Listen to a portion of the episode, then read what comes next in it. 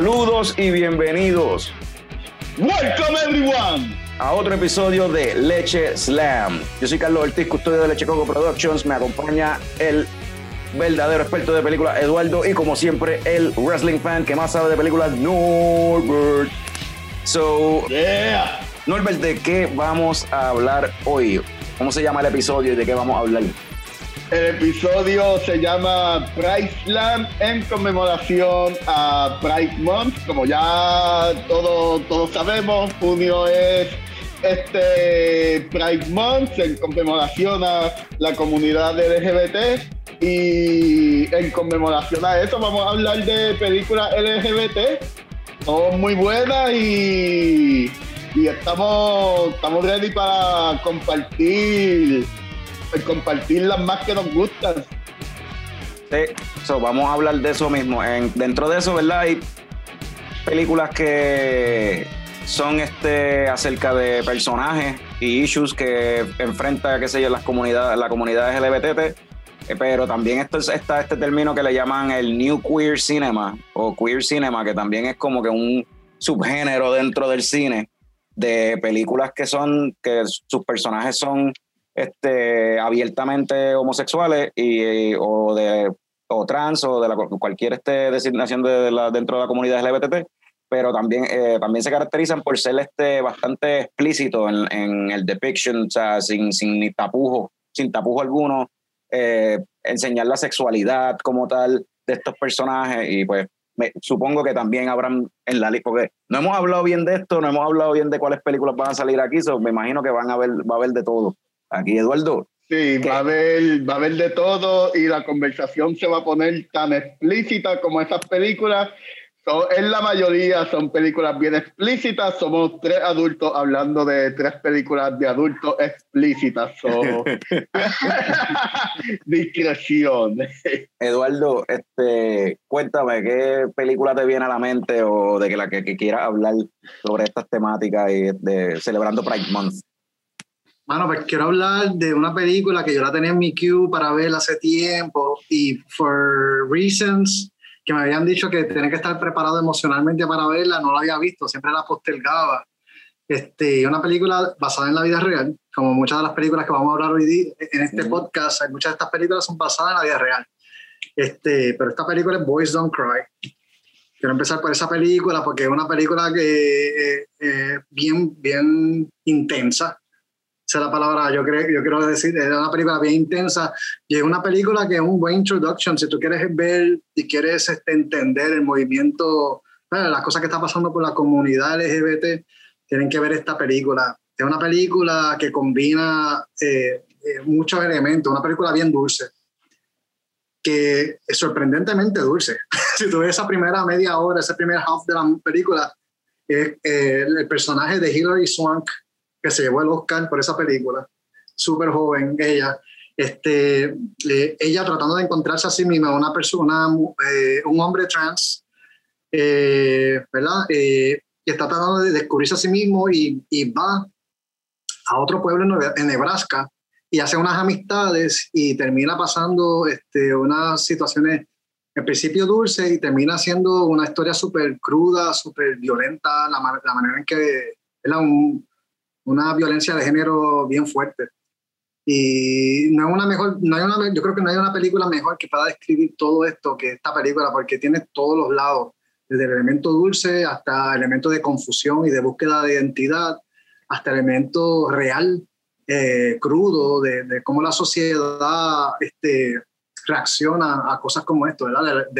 específicamente de la comunidad trans este, aquí en Puerto Rico nosotros hace poco vimos lo del caso de Alexa, como la fue asesinada, este, y esta película, eh, y eso de Alexa fue hace poco.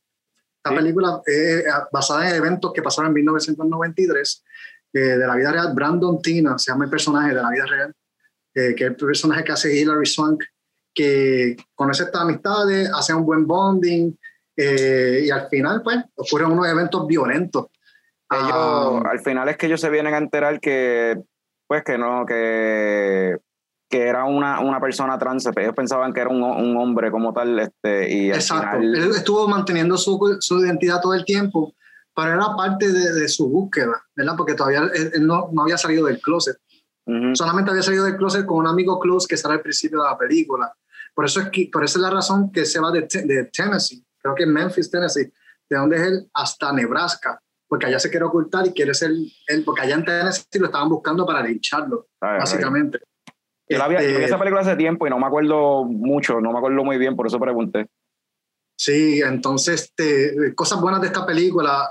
La directora de esta película eh, se llama Kimberly Pierce. Ahora mismo es de la parte de una de las personas que está encargada de, de, de los Oscars, del board para, para la selección de películas. Ha hecho tres películas en su carrera, como bien similar a lo que habíamos hablado hace poco. Mujeres directoras muy buenas, pero que for some reason tienen un catálogo de películas bien pequeña.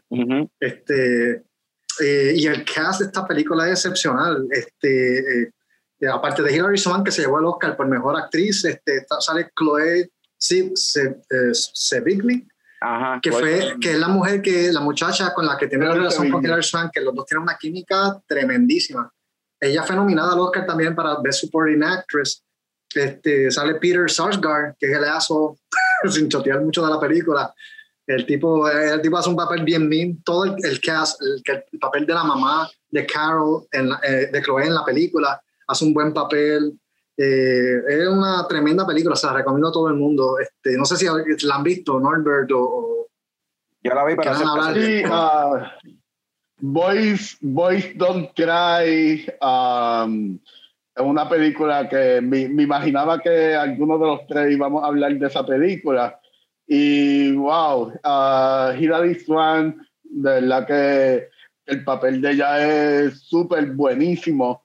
Uh, como Eduardo dice, es una película que se vuelve, se vuelve violenta, ¿no? Eh, tuve un, un hombre transgénero en, un small town eh, en los 90, si hoy día, si hoy día todavía la gente puede ser uh, violenta y cometer crímenes de odio, imagínate eh, en uno de esos tiempos y créeme, yo viví en un small town de la diáspora y la gente puede ser super nasty, la gente blanca y straight puede ser super nasty y en realidad es una película que, que todos deben ver eh, altamente recomendada.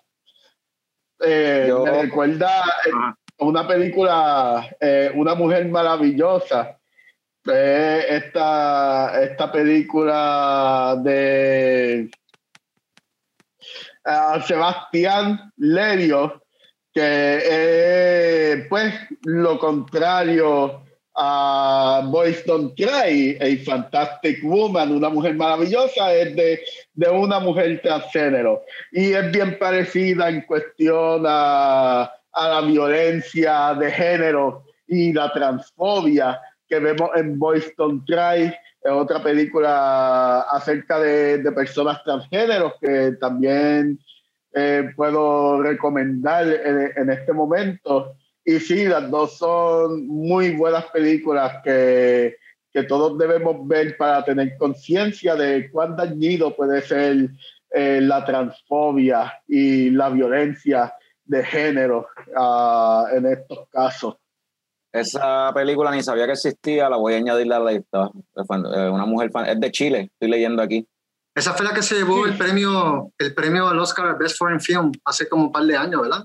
Sí, eso estoy leyendo la Tengo, la tengo en mi lista también, no la he visto, he estado por ver. La quería ver para este episodio, no me dio break. Pero... Esa la voy a añadir a la lista porque nunca la he visto. Una mujer fantástica. Norbert. Sí. Este, además de Una mujer fantástica, otra película que quieras así este, recomendar o hablar de dentro de este ámbito.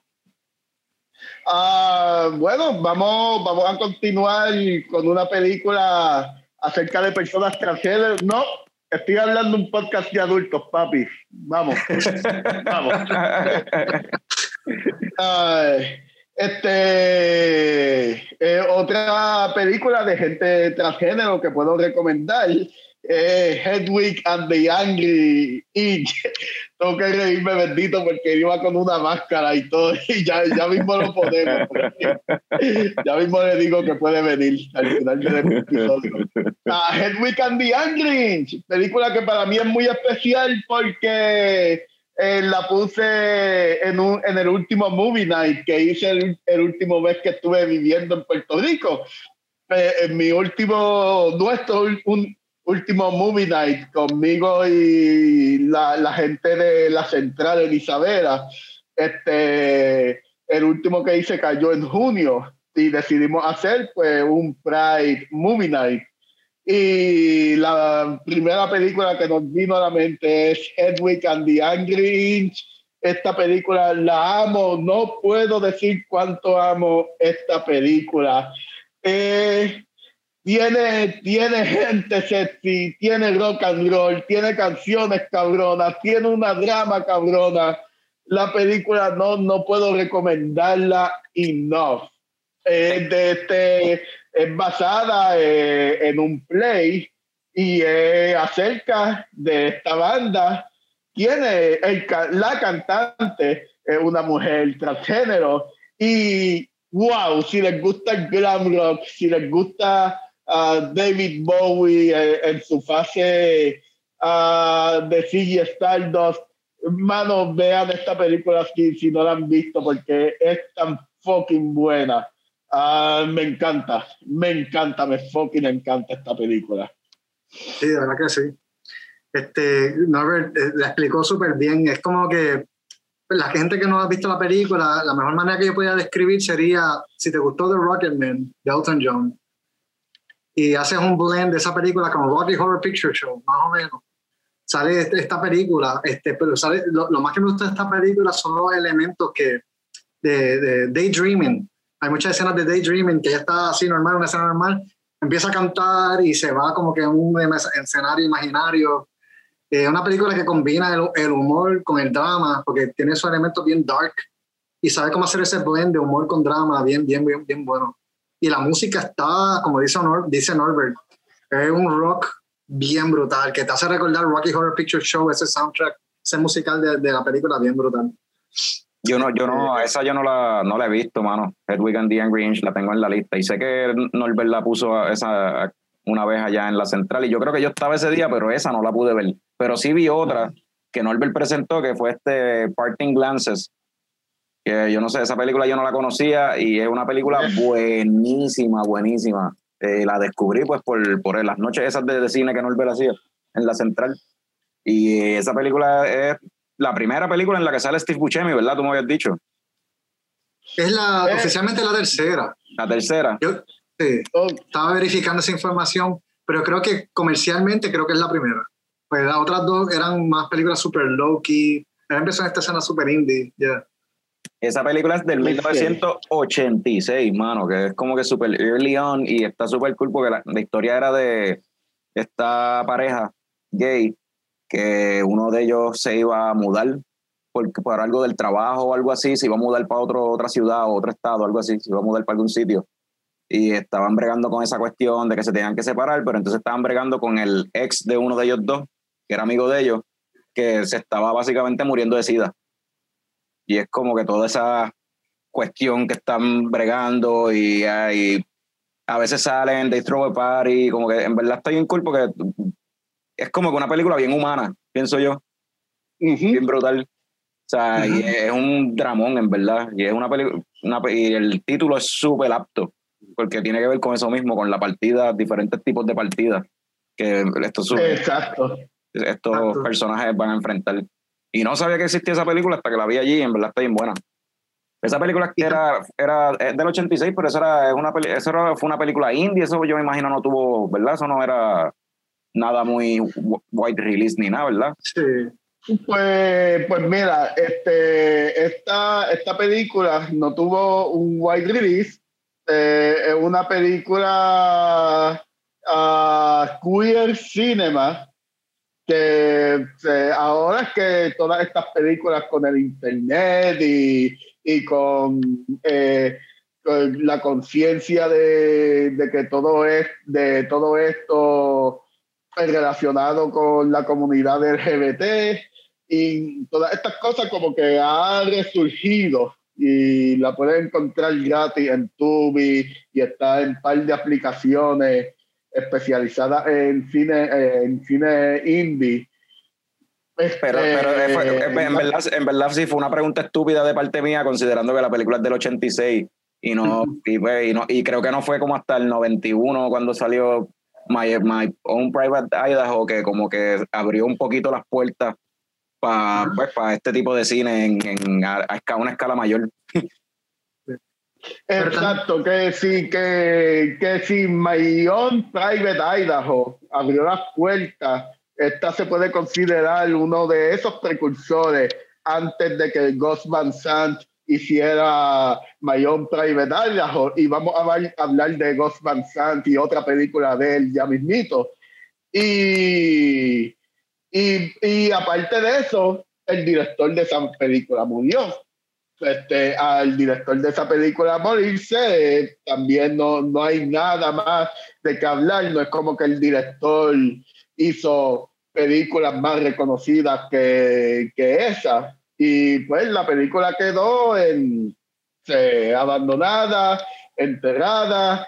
Yo no sé cómo, cómo Sara, mi partner de los Movie Nights, la descubrió, pero yo no la había visto. Eh, esa película yo no la había visto. Había escuchado hablar de, de que Steve Buscemi hizo películas bien interesantes antes de Reservoir Dogs, pero no la había visto. Y cómo Sara la descubrió, no sé. Pero la descubrimos y la pusimos en el Movie Night. El primer Movie Night fue en febrero y quisimos incluir una película LGBT. Si vamos a poner película romántica, entre comillas, pues, porque la primicia era de que en realidad no eran películas románticas, eran películas trágicas en realidad. Y pusimos esa. Esa fue una de ellas. Y esa, esa otra cosa. Este, de esa película hay una escena, me acuerdo, que fue una de las escenas que más me, me voló la mente, y es la escena de la piscina. Y fue, y fue más que todo, fue por el arte, la cinematografía, el simbolismo. Estoy tratando de recordar porque esa película, este, hace, fue, hace, eh, fue aquel tiempo fue que la, la habíamos visto este, pero no sé si tú te acuerdas de esa escena, este, Carlos. No, de la, escena de la piscina, este, que están como que se vuelve como que bien artística. O sea, bien, bien, este, yo diría este. Esa, esa, esa, escena no me acuerdo, pero sí recuerdo que una cosa que me gustó mucho de la película es la cuestión de cómo ellos, eh, te, te, como la película de Pix, este, lo que es la vida nocturna de New York City, eh, sobre todo dentro del gay yuppie culture, por decirlo así, porque eran básicamente algo, era algo así, como eran medio yuppie, o sea, era gente de la, de, eran gente joven que estaba trabajando, estaba haciendo chavo y tenían estos parties en los apartamentos con un jeguero de gente. Y no eran. Los of Wall Street, kind. Ajá. Los American Psychos. algo así, más o menos. Te, te, te, da como que un vibe así medio, medio así en algunas escenas, en algunos de los paris que te presentan, porque presentan varios, varios paris, mano. En la película, en cierta forma, es bien trágica la situación con la que están bregando, pero todos lo están bregando a través de fiestas, porque todo es fiesta de despedida, porque el tipo se va, fiesta del cumpleaños de no sé quién, como que es party tras party, mucha de gran parte de la película, lo que yo recuerdo, en verdad. Sí, sí. Y esta película, eh, el director se llama, se llamaba Bill Sherwood y murió cuatro años después de sacar esta película, pues de SIDA, básicamente, complicaciones con el SIDA.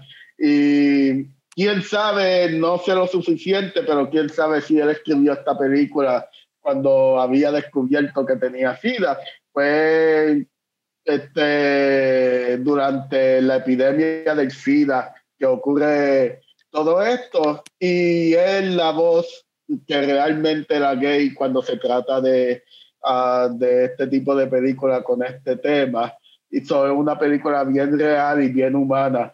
Y nada en contra con Filadelfia. Filadelfia me parece que es buena película, pero si les gusta Filadelfia, yo creo que deberían ver Parting Glances. Está gratis en Tubi y ver una versión más real de la historia de alguien uh, teniendo SIDA durante en medio de toda la epidemia y toda la situación, eso, toda la crisis social que existió en los 80. Eso que tú mencionas es bien cierto. De, o sea, si tú comparas Filadelfia con Parting Glances, Parting Glances es menos conocida, pero es mucho más real la forma en que toca los temas que toca y más creíble. En realidad, estos personajes tú sientes que son gente que tú conoces, gente que existe, tú sabes. Filadelfia se siente demasiado Hollywood, demasiado un hombre blanco straight fue quien la hizo, se siente así, no sé. Sí, se siente como, como que la versión de un hombre blanco straight. Sí. Eh, este, Eduardo, dime otra movie que, que, te venga a la mente. Bueno, pues quiero hablar de Call Me By Your Name. Mano, no la he visto. Este, he escuchado que está. yo no la he visto, he escuchado que es bien buena. Call Me By Your Name es tremendísima película. Si tienen chance, de verdad, esa película a mí me encantó. Es del director Luca Guadagnino, el mismo director que hizo Suspiria hace poco, el remake. Bien diferente, dos películas completamente diferentes. so, no se dejen llevar por Suspiria si piensan que, que Call Me By Your Name va a ser así, porque para nada. Este, Call Me By Your Name es una película, yo, yo, diría que es lo más cercano así en, términos de el romance que hay, la manera que toca el romance entre dos personas, ¿verdad? De, la comunidad, eh, es Brokeback Mountain. So, Call Me By Your Name se, se va por esa línea de eh, el amor entre, ¿verdad? Entre este muchacho súper jovencito y este otro muchacho que es de un estudiante de maestría, asistente de un profesor, que viaja a Italia y allí se enamora del hijo del profesor, de que él es asistente. ¿verdad? El hijo del profesor es de 17 años, Helio, de hecho protagonizado por Timothy Chalamet. Esa fue la película que a Timothy lo, lo voló. Lo catapultó. Eh, lo catapultó. Entonces Oliver, con Army Hammer, que hizo un papel igual de tremendo, a veces está, yo pienso que a veces está Shadow por ese papel de Timothy Chalamet, pero Armie Hammer hizo un papel igual de espectacular. Eh, una película con un cast formidable también, porque el, el, papel que hizo el, el papá de, de, Helio es por Michael Stuhlberg, el que sale en muchas películas indie, sale en The Serious Man de los hermanos Cohen, sale en Hitchcock, en Trumbo, tremendo actor. Eh, tremenda película. Esta película fue nominada al Oscar, tuvo cuatro nominaciones al Oscar, se llevó el Oscar por mejor script ese año. Este, Timothy Chalamet eh, recibió una nominación al mejor actor. Estaba entre las favoritas a llevarse el Oscar ese año, esa película. Eh, y es una película bien bonita, de verdad, este, y super bold, de hecho. Muchas escenas bien fuertes en la película. Este, los escenarios en Italia eh, están brutales, la manera de los, del uso de la música, con música de Psychedelic Force, esa escena con la canción Love My Way. Este, es una película bien bonita. Este, y yo la vi, a mí me sorprendió. Yo cuando la vi, yo dije, wow, this is a really, really good film. So, cualquier, eh, o sea, recomiendo a cualquiera, es una película bien buena.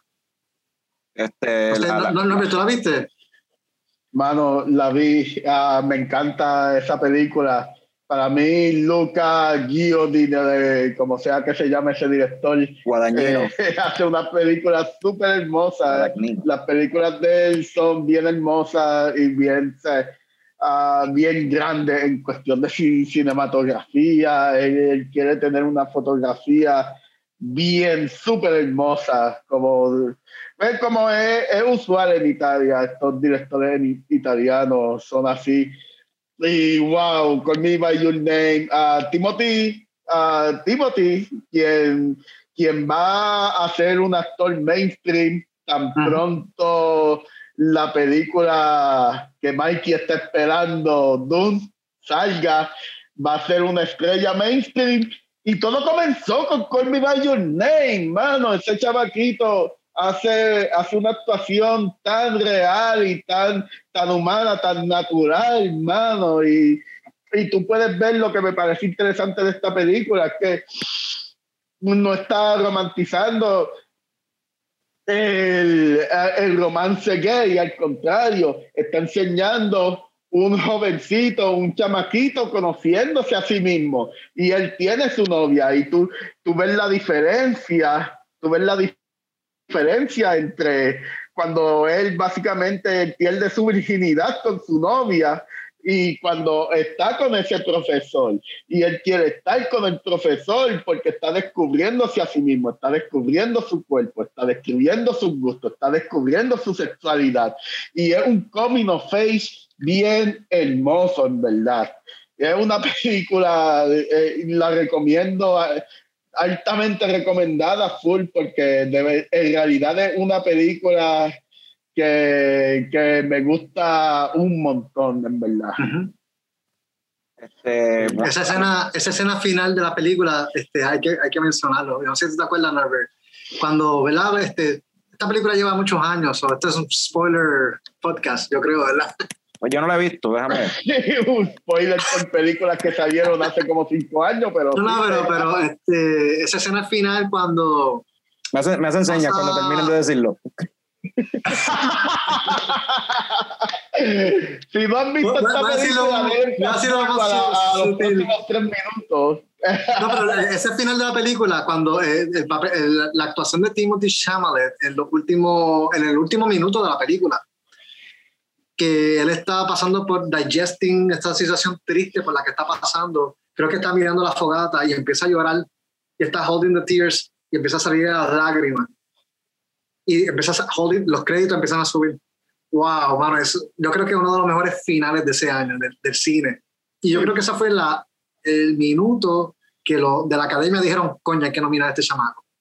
Que, by the way, es el chamaco, el chamaco con la tercera edad, creo que Mm, el tercer menos menor, sea, como que... Third youngest, algo así. Third youngest actor que fue nominado a, mejor actor.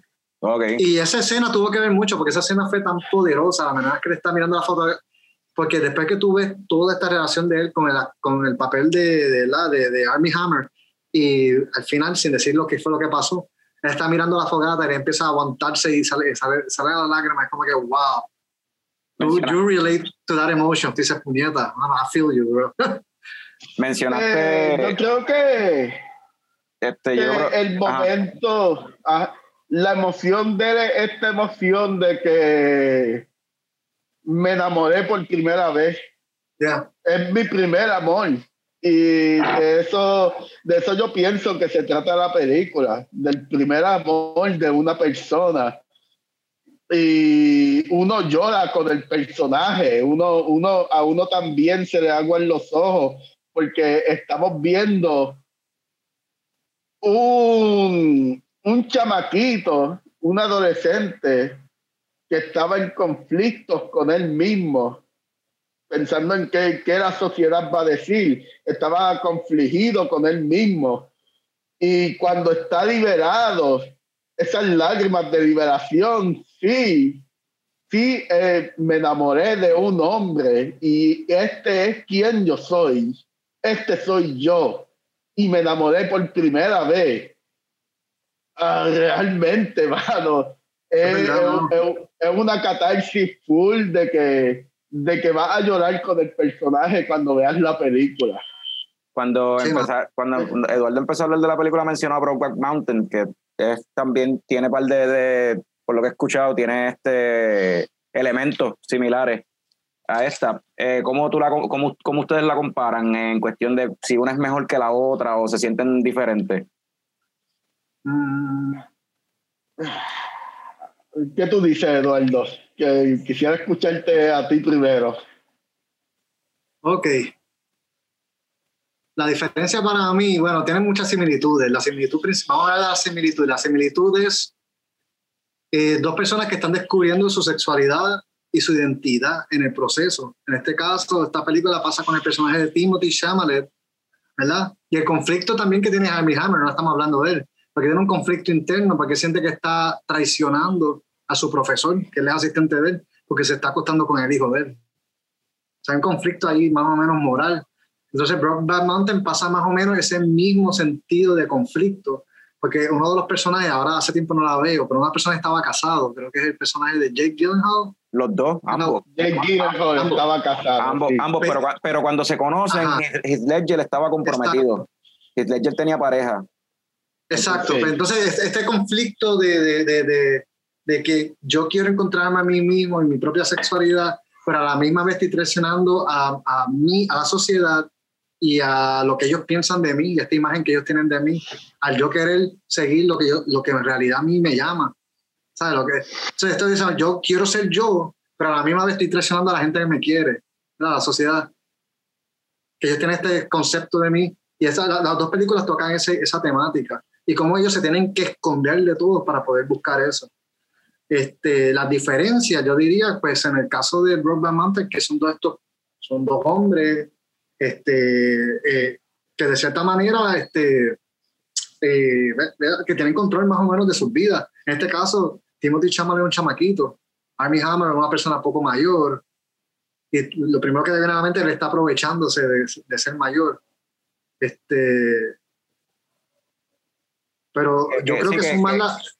Que hay una diferencia en edad también. Sí, sí. Pero yo creo que son más las similitudes. Pues si tú vienes a ver en ambas películas, hay una de las personas que, que está buscando más el contacto con el otro. Sí. Como pasa, en la, como pasa también en las relaciones heterosexuales. Siempre hay uno que se envuelve más este, y, que, que, pierde la cabeza por la otra persona y la otra persona que ya tiene su, su vida pensada, sus metas pensadas y pues no le está dando la misma, no está prestando la misma atención a la otra persona. Y eso es lo que pasa también en Broadband Mountain, que otra persona dice, mira, yo quiero seguir esta línea, sorry, esto que pasó fue un oops o whatever. Sí, pero, este, pero después pasa... En, en, en, cuando se pasa más o menos lo mismo. Cuando Armie Hammer dice, mira, porque sorry, en, en Brokeback Mountain, este, el personaje de Jake Gyllenhaal estaba claro desde el principio de lo que él era y cómo él era, lo que él quería hacer y pues, y pues claro, y que tenía que esconderse, tú sabes pero el personaje de Heath Ledger estaba en negación por un, o por un montón de tiempo en la película, o sea, porque lo, Mountain cubre años, tú sabes, la historia cubre décadas de... Mountain cubre décadas. Décadas. Y, y, pues el personaje de Heath Ledger estaba en un conflicto constante de que él no quería, o sea, él no quería admitirle, él estaba en denial y te explican el por qué. Sea, el trauma que él tenía de que el papá era un homofóbico de siete pares que, desde el chiquito se lo enseñó de como que, mira, esto es lo que le pasa a los homosexuales, a, los gays, se lo cortamos. Le cortamos los huevos y los tiramos en una, en una, en un ditch. y eso, hello, lo traumó. Y pues él estaba todo el tiempo como que bloqueando ese, ese aspecto de él, como que él no lo quería aceptar. Y gracias que mencionaste esto, porque ahora me acordaste una de las diferencias críticas entre las dos películas. El setting de Brokeback Mountain es estado sureño que son menos, ¿verdad? tradicionalmente son menos propensos a aceptar este tipo de condición. En, los, en, los, en, los, 60, empiezan los Exacto. En los 60, entonces estamos hablando de Call Me By Your Name, que es en Italia, son gentes académicos, porque estamos hablando de gente, profesores de universidad, que el papá, y tú ves la diferencia drástica, porque al final de la película, tú ves como que él está struggling para ser aceptado por su papá, y la manera en que el papá acepta y maneja toda la situación, tú dices, wow, es un papá súper progresivo. A, diferencia de Brokeback Mountain, que la familia lo odia a ellos cuando se dan cuenta de todo lo que está pasando y fue un crical lo que pasó. En Call Me By Your Name, tú dices, like, wow, mano, este, wow, la manera en que ellos dejando the situation, descubriendo que el hijo, o sea, en vez de hacer un show de lo que pasó, que lo hubieran hecho, ¿sabes? Como que... Ajá. Pues bueno, eh, en realidad, mientras más hablamos de las dos películas, más pienso que las dos son, son dos películas distintas en realidad, porque la realidad es que Call Me By Your Name yo lo veo como un coming of age movie. Este, um, Rockback Mountain yo la veo como un drama acerca de dos hombres adultos con problemas de identidad y ah, yo, yo, veo Brokeback, no sé. yo veo Brokeback como un love story. O sea, un love story, pero un love story full. O sea, porque eso. Un love story, sí. Porque eh, el, el, bueno, en verdad, por eso es que la película fue tan aclamada, la actuación de, de Heath Ledger y de Jake Gyllenhaal. O sea, el, el, el deseo y la pasión que ellos portray en la película, como que bien palpable, tú sabes, es creíble. Y no tan solo el deseo y la. Es, se nota, o sea, que se querían, tú sabes. No era cuestión de, sexo y ya, como que no era un fling, tú sabes.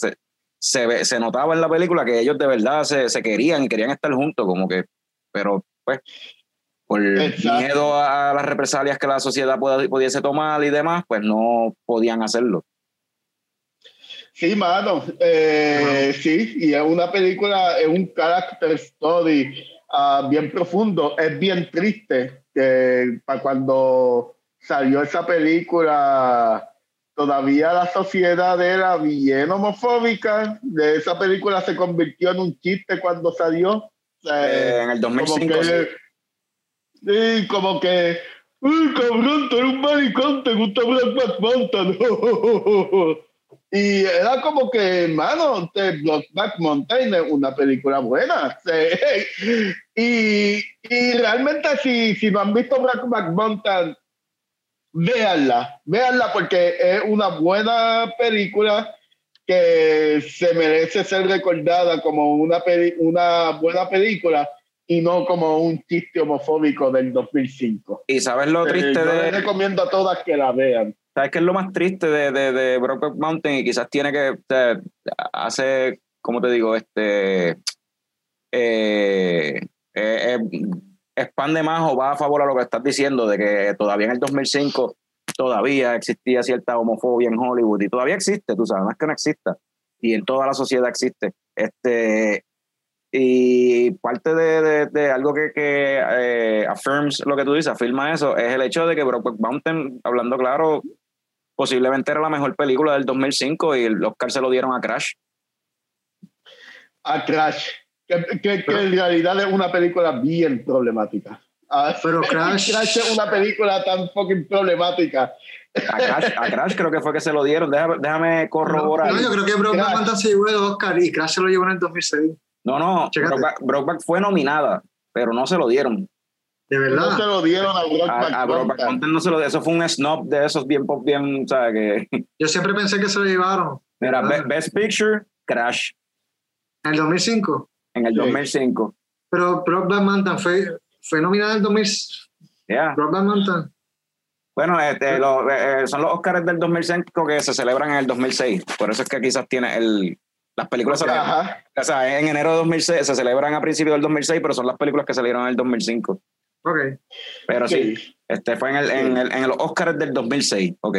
de, de, hecho, de hecho, Jake Gyllenhaal en particular, porque todos sabemos la, el trágico final de Heath Ledger, pero Jake Gyllenhaal en particular, esa película lo afectó un montón o sea, como que, como que la gente no quería ver películas de Jake Gyllenhaal, como que, ah, ese es el cabrón del malicón ese que salió eh, en el, en el Mountain ese. Yo, yo llegué a escuchar frases como esa y era. Diablo, mano, en verdad.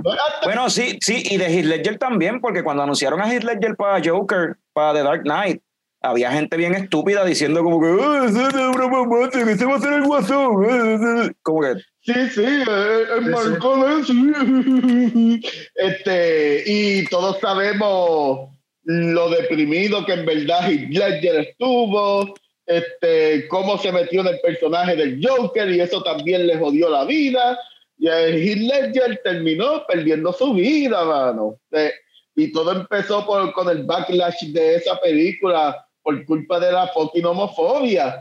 Y Jake Gyllenhaal, este, casi 10 años después, cuando hizo uh, Nightcrawler, que, que lo volvieron a decir como que, wow, este hombre es buen actor. El backlash de, de Mountain fue bien nasty, en verdad. Fue bien nasty, me parece que fue.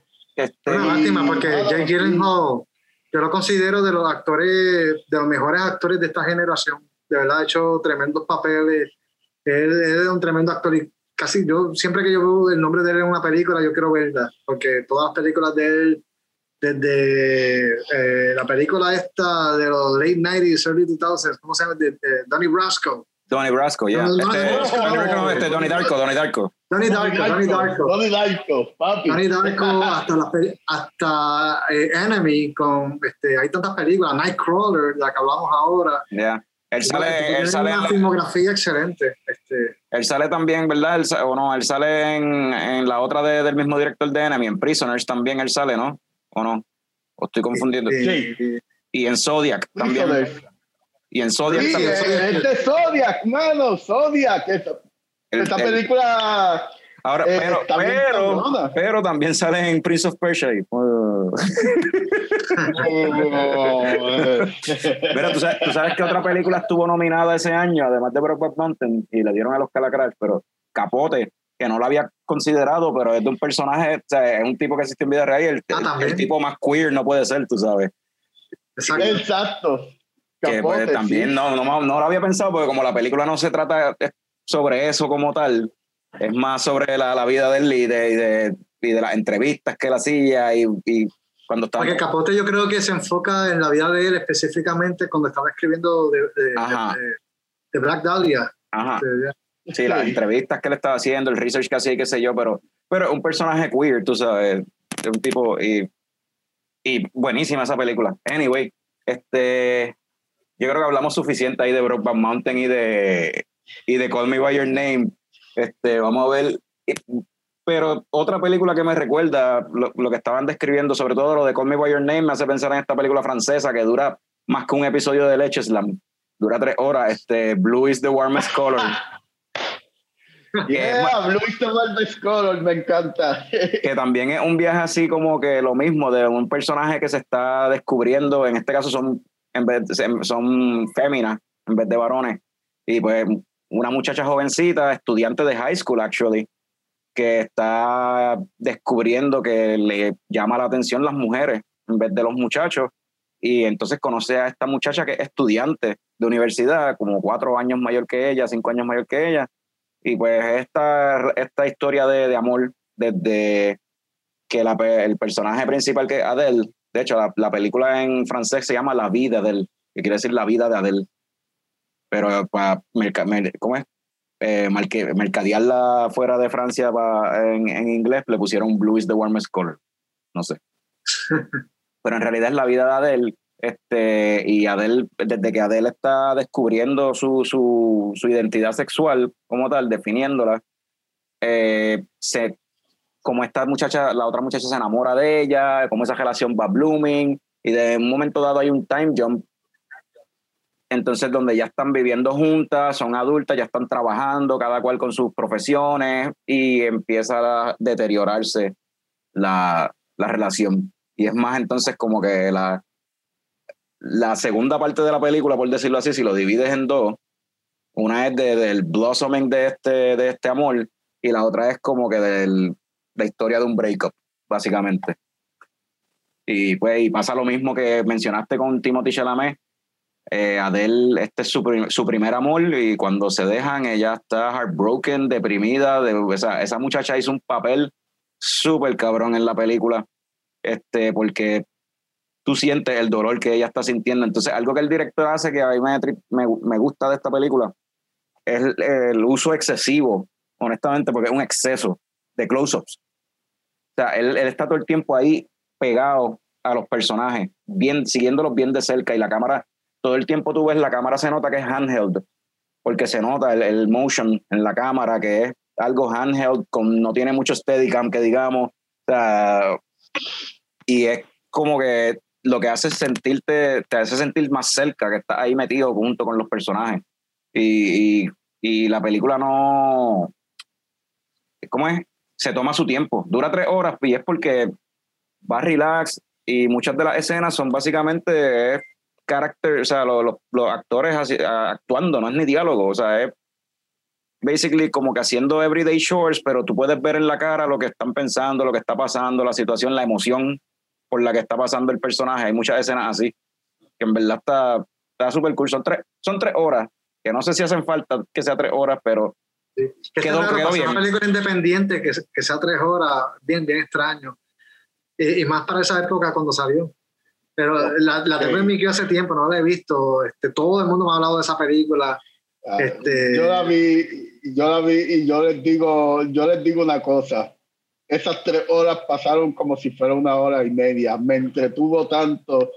No sé, eh, eh, el hecho de que es una película bien compelling. Aparte de que la cinematografía está súper cabrona y, Sí. y la paleta de colores ah, eh, es es súper, súper linda. Y sí, explícita, es, bien explícita oh, la parte oh, sexual. Esa, esa es la única escena de lesbiana bien explícita. Esa, esa, esa es una parte en la que yo creo que pueden bajarle tiempo a las tres horas, porque en realidad hay una escena de sexo que dura demasiado tiempo. Y es una película francesa. Es una película francesa y tiene una escena de sexo bien explícita que dura demasiado tiempo. Y eh, yo estaba leyendo críticas de, de la película y de, de, de, parte de la comunidad lesbiana, de hecho. Se ha criticado esas escenas de la película. Porque lo que mencionan, eh, la comunidad lesbiana se queja de esa parte en la película porque dicen que, que lo mismo que mencionamos de Filadelfia, que se nota que esto no fue, o sea, quien hizo esto, dirigió esta escena, lo hizo un hombre heterosexual, un tipo straight. Y se nota, ellas dicen, porque parece más como, y lo que yo, di, y lo que yo digo es tan explícito que yo se sentía a veces casi como una porno. Y no se supone que se sienta así. Sí, es una historia como de Love, Como Love de Gaspar Noé, más o menos. No sé si han visto Love. No, eh, las escenas de sexo duraban un montón. Gaspar Noé se va, aprovecha, usa la tecnología 3D para ponerse bien nasty. Pero, pero en el caso de Blue is the Warmest Color, parece una escena lesbiana de porno, sí. En verdad parece, una, parece una escena lesbiana de, de, porno en cierta forma, como que, y eh, la, la, crítica que yo estaba leyendo de la comunidad lesbiana era que decía que se sentía esa escena como que más como un catálogo o qué sé yo, un Kama Sutra inventado de, de, un straight man, como que su fantasía de todas las posiciones que él quisiera ver dos mujeres hacer, más que como de verdad, eh. se sentía más como eso que lo que es el sexo lesbiano en realidad.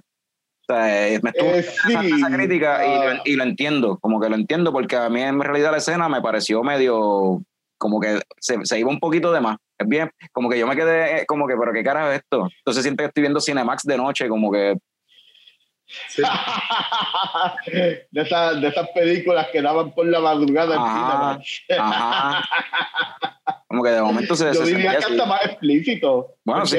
De, tú, tú dices los close-ups. La película tiene muchos close-ups y él usa mucho esos close-ups eh, en esas escenas de sexo.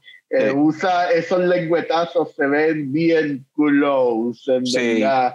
Sí, y, y, y, en cierta forma, es necesario. en cierta forma, yo estaba leyendo que el tipo estuvo, o sea, para él, él fue el quien, quien casteó a, a, Adele que Adele era, iba a ser el personaje principal y es lo más importante de la película y él estuvo como que él fue el que escogió a Adele y que estuvo casi un año desde que la castió hasta que empezaron a filmar. Él estuvo todo el tiempo con ella, eh, básicamente siguiéndola, llevándola, que él decidió eh, que ella iba a hacer el papel cuando la vio comiendo. La invitó a comer a un restaurante y antes de decirle que tenía el papel, él se pasaba a invitar, este, llevándola a cenar, llevándola a compartir un café, a hacer actividades cotidianas como quien dice, quiero ver cómo esta persona fluye en, el, en su cotidianismo para, porque pues eso es lo que voy a shoot, una persona en su día a día, básicamente.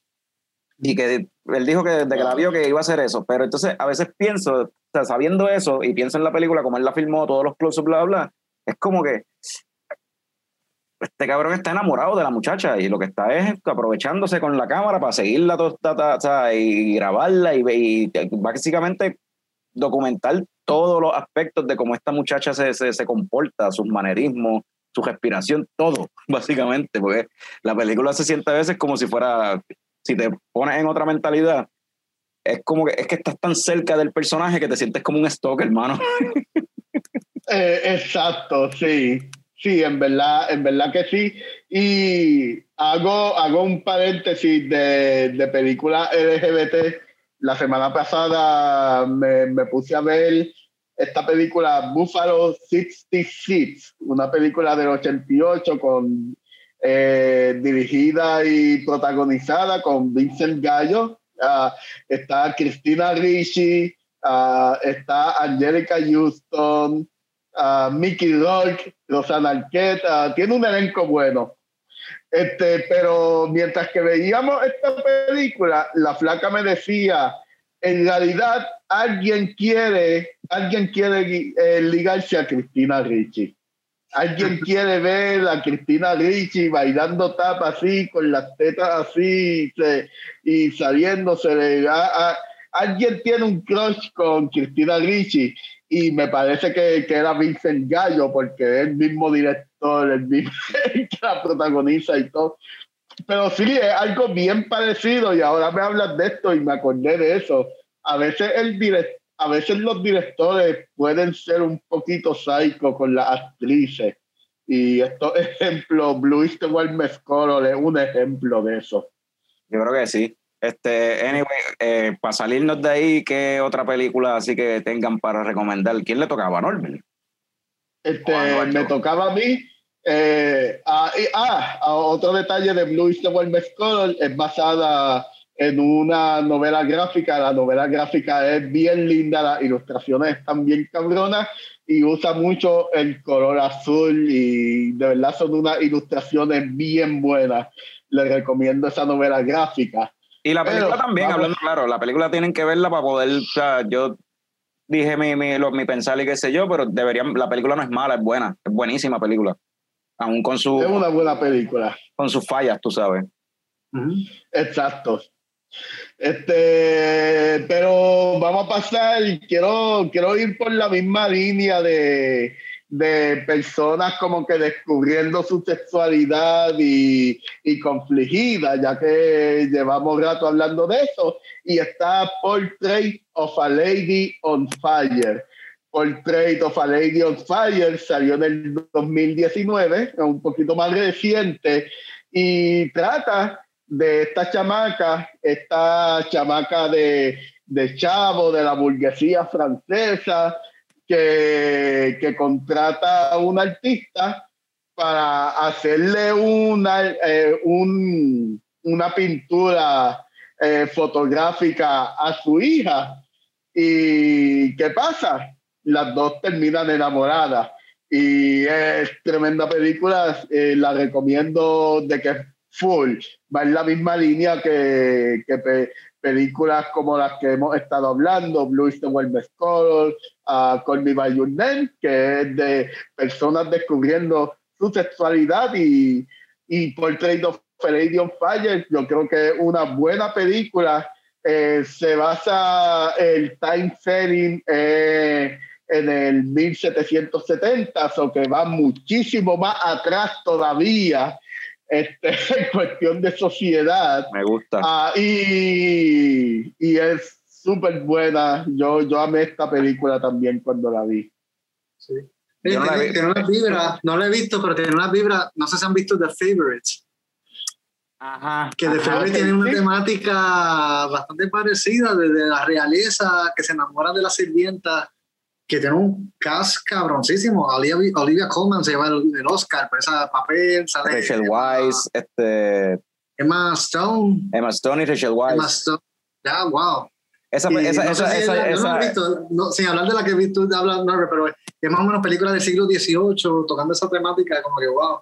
Sí, cuando, interesante. Cuando, cuando, Norbert trajo esa, eh, esa película que no la he visto, Anyway, eso mismo pensé en The Favorite y ahí podemos ahora ponernos por esa línea que últimamente han salido varias películas que son así este, este del tema que estamos hablando, pero que son de época, tú sabes, son de, de, época, como The Favorite. The Favorite a, mí me encanta. Ajá. Pero Alexander the Great también toca esa temática. Alexander the Great, que eh, era homosexual. Este, y la película que sale este um, Colin Farrell, sale este Ah, es este Alexander. Alexander, sí. Alexander de, Alexander the Great nunca salió. La, esa Alexander the Great era una película que estaban produciendo al mismo tiempo que Alexander, que iba a ser con Denzel Washington, creo que era, y nunca salió. Cuando, porque Alexander salió primero y ahí dijeron como que, no, no toques el, nombre de Alexander porque los críticos detestaron a Alexander, so, piché a Alejandro Magno por buen tiempo, no vamos a hacer nada con eso. Sí, sí. Ajá, exacto. Pero The Favorite, The Favorite es del, el, The Favorite es del mismo director de Lobster y de. Ay, se me olvidó. Lo, pero anyway, ajá, ese director está súper cabrón, en verdad. Y The Favorite está brutal, esa, esa historia de época de dos dos este, mujeres de la realeza peleándose, compitiendo por el favor de, de la reina. Esta era mejor, la, mejor sirvienta de la reina. Ajá, porque el quien, porque la, la, reina ya estaba vieja y estaba media senil, y quien fuese la favorita y estuviese al lado de ella siempre podía básicamente, era la quien tenía el poder, podía manipular a la reina. Y lo que utilizaban era el hecho de que a la reina le gustaban las nenas. utilizaban su sexualidad para poder manipular, para ver quién era la favorita pero, de la reina. Pero, pero ven acá, hablando claro, eh, la reina estaba senil, pero para algunas cosas no lo estaba. No, no. La reina sabía lo que quería. No estaba la reina. que... sí, el director se llama George Lantimos. Eh, eh, es bien peculiar por hacer estas películas bien raras y bien weird y The Favorite es una farsa. Pero una farsa bien interesante en cuestión al tema de la sexualidad de, de, la reina y aparte de cosas más.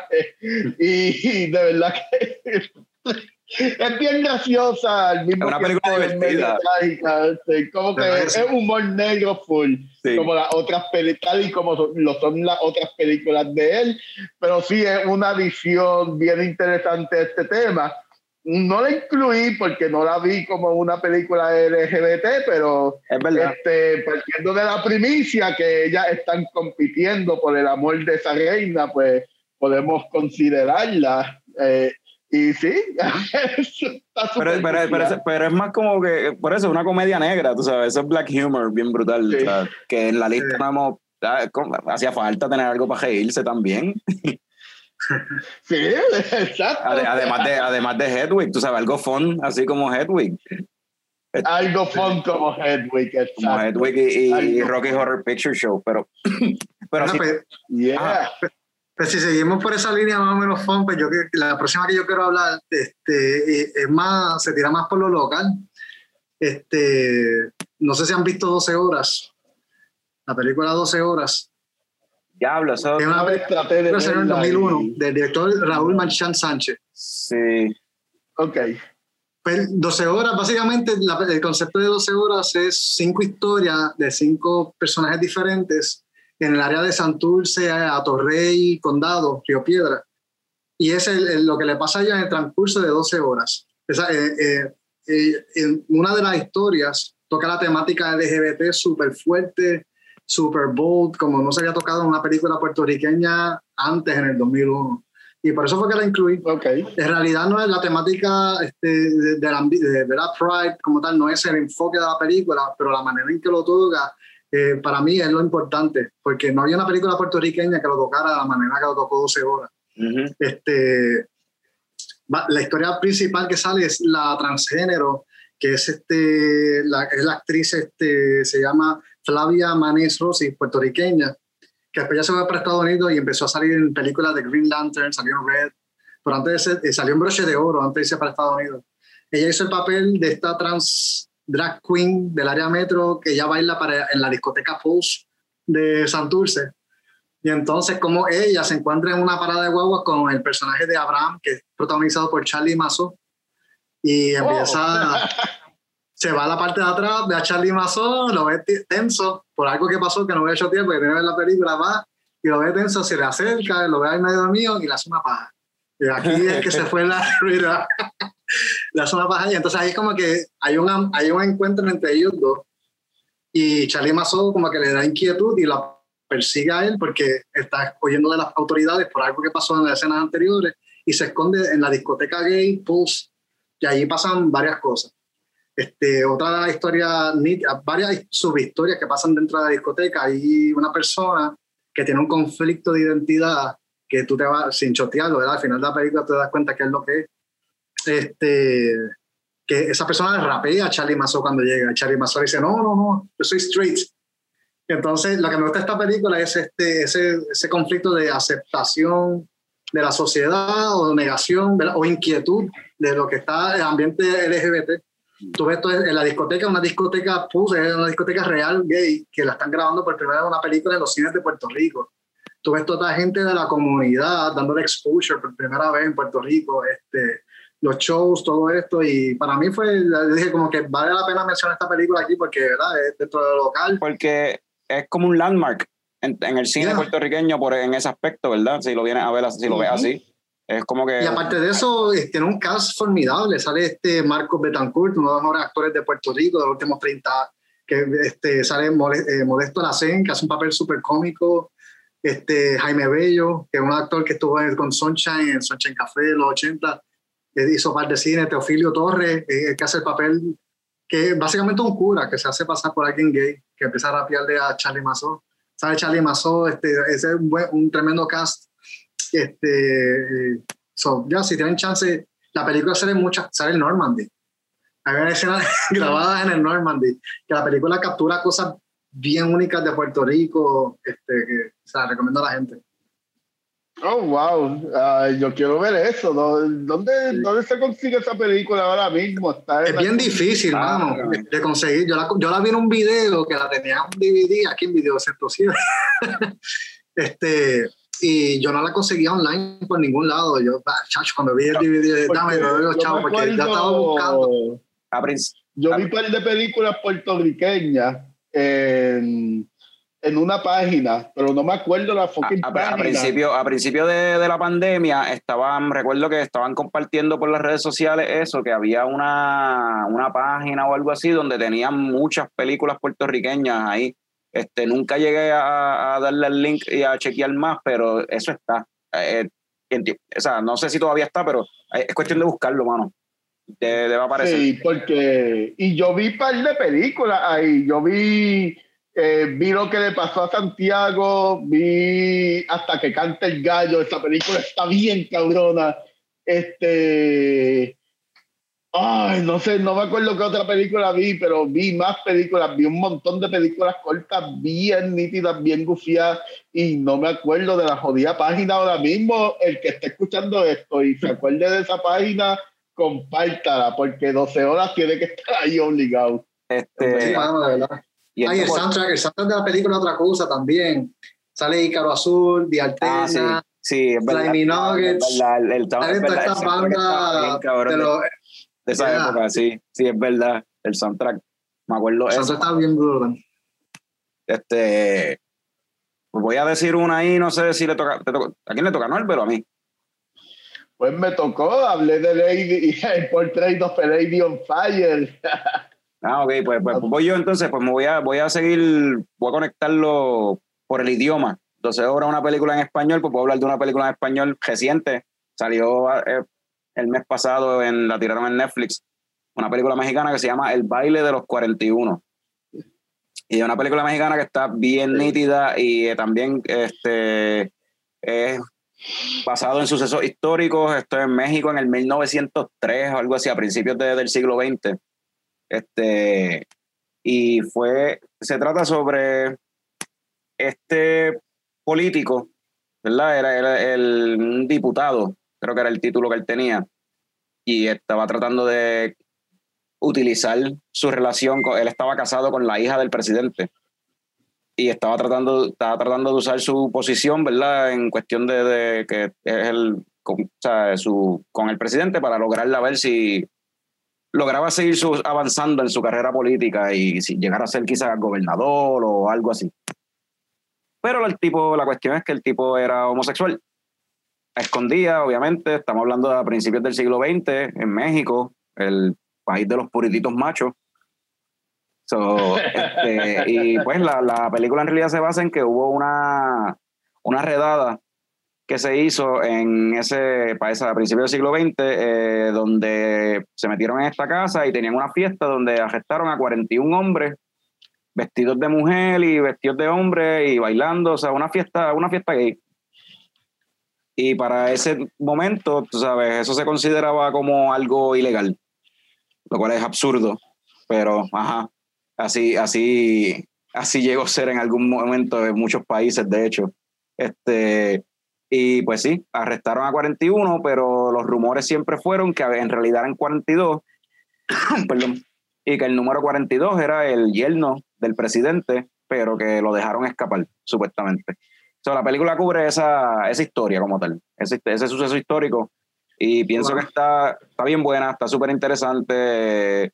Es, de nuevo, también como otras películas que hemos mencionado aquí, hay, una, hay escenas que a veces son gráficas, porque era básicamente, esto era un, lo ponen como un club, el club de los 41, ahora somos 42, o whatever, el número que sea.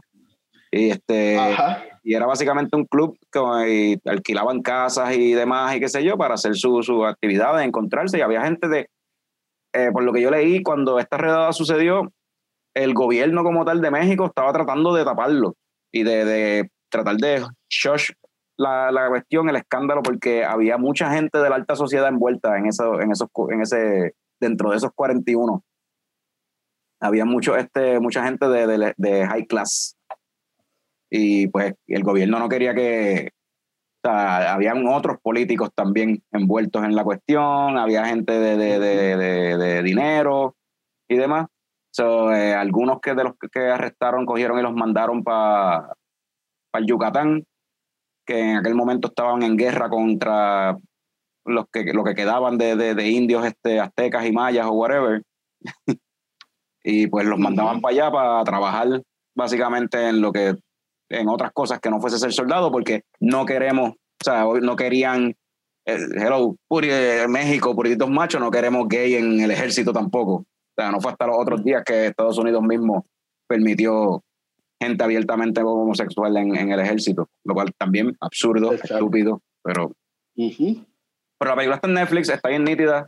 Norbert, tú ya ¿verdad? Eduardo, ¿ustedes la vieron o no? No, no la he visto, mano. Eso te iba a preguntar, ¿dónde estaba? En Netflix. ¿Está en Netflix entonces? En Netflix, salió en, ahora para pa, principios de Pride Month, si no me equivoco. fue que la, Y, y, el director es mexicano, tú me dices te voy a decir, la película es mexicana, el director, el director como tal es David Pablos.